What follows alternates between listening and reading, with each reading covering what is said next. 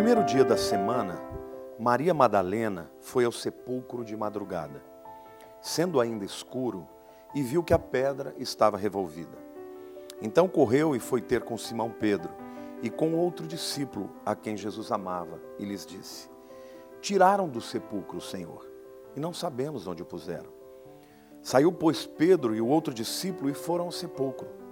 Ambos corriam juntos, mas o outro discípulo correu mais depressa que Pedro e chegou primeiro ao sepulcro. E abaixando-se, viu os lençóis de linho, todavia não entrou. Então Simão Pedro, seguindo, chegou e entrou no sepulcro. Ele também viu os lençóis. Aí depois, a partir do versículo 11, Maria, entretanto, permanecia junto à entrada do túmulo chorando.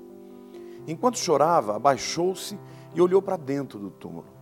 E viu dois anjos vestidos de branco, sentados onde o corpo de Jesus fora posto, um à cabeceira e o outro aos pés.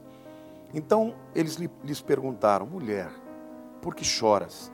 Ela lhe respondeu: Porque levaram o meu Senhor, e não sei onde o puseram. Tendo dito isto, voltou-se para trás e viu Jesus em pé, mas não reconheceu que era Jesus. Perguntou-lhe Jesus: Mulher, por que choras? A quem procuras?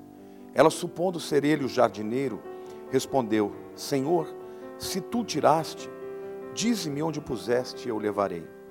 Disse-lhe Jesus: Maria. E ela, voltando-se, lhe disse em hebraico: Rabone, que quer dizer mestre. Recomendou-lhe Jesus: Não me detenhas, não me toques, porque ainda não subi para o meu Pai.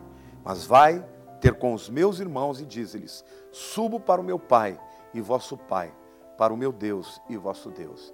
Então saiu Maria Madalena anunciando aos discípulos: Vi o Senhor e contava que ele lhes dissera estas coisas. Eu fico imaginando o desespero que deve ter tomado o coração dos discípulos. Quando eles ficaram sabendo que o corpo de Jesus porque as mulheres, logo pela manhãzinha, ainda de madrugada, foram até o sepulcro, porque o objetivo delas era preparar o corpo de Jesus melhor, era estar lá adorando na presença dele. E quando lá chegou, Maria percebeu que não tinha ninguém mais. A pedra estava rolada, o corpo não estava lá e ela voltou e encontrou os discípulos. Pedro e João saíram correndo. João, que era mais rápido, porque era mais jovem, chegou primeiro e entrou até lá dentro. E Pedro ficou de fora. Mas eles ficaram muito chocados. E Maria então volta nesta cena e está chorando, porque eles estavam desesperados. O que aconteceu com o corpo de Jesus? O que é interessante, porque Jesus várias vezes advertiu os discípulos que ele iria ressuscitar no terceiro dia. E os discípulos vão embora, Maria permanece chorando. E de repente, um homem, que ela pensa ser o jardineiro, fala com ela: mulher, por que, que você está chorando? Quem que você está procurando? Ela, na verdade, está olhando para dentro do túmulo e está vendo dois anjos, que ela pensa que são homens. E ela conta a história, falou, oh, meu Senhor, eles roubaram o corpo dele. E aí então Jesus fala com ela, ela pensa que é o jardineiro e diz, Maria. E aí nesse momento ela reconhece que é ele. O que eu vejo nesse texto que é maravilhoso é que naquele momento em que Jesus fala com ela, Maria se coloca diante dos pés de Jesus e, e vai abraçá-lo. E Jesus disse: Maria, não me toques. Por quê?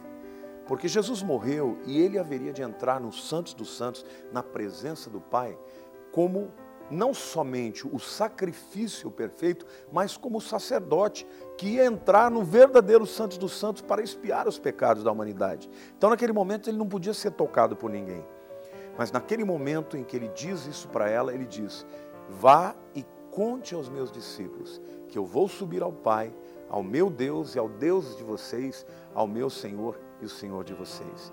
E naquele momento, ele estabelece a mensagem da graça. Os pecados já foram perdoados. Eu vou entrar na presença do Pai para que todos os pecados da humanidade sejam espiados. É óbvio que somente para aqueles que nele creem.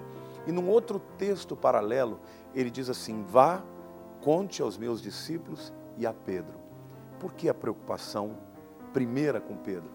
Porque sabia que o coração de Pedro estava dilacerado. Ele havia negado o Senhor. negado o seu amigo, o amor da sua vida, o seu mestre, o seu Senhor.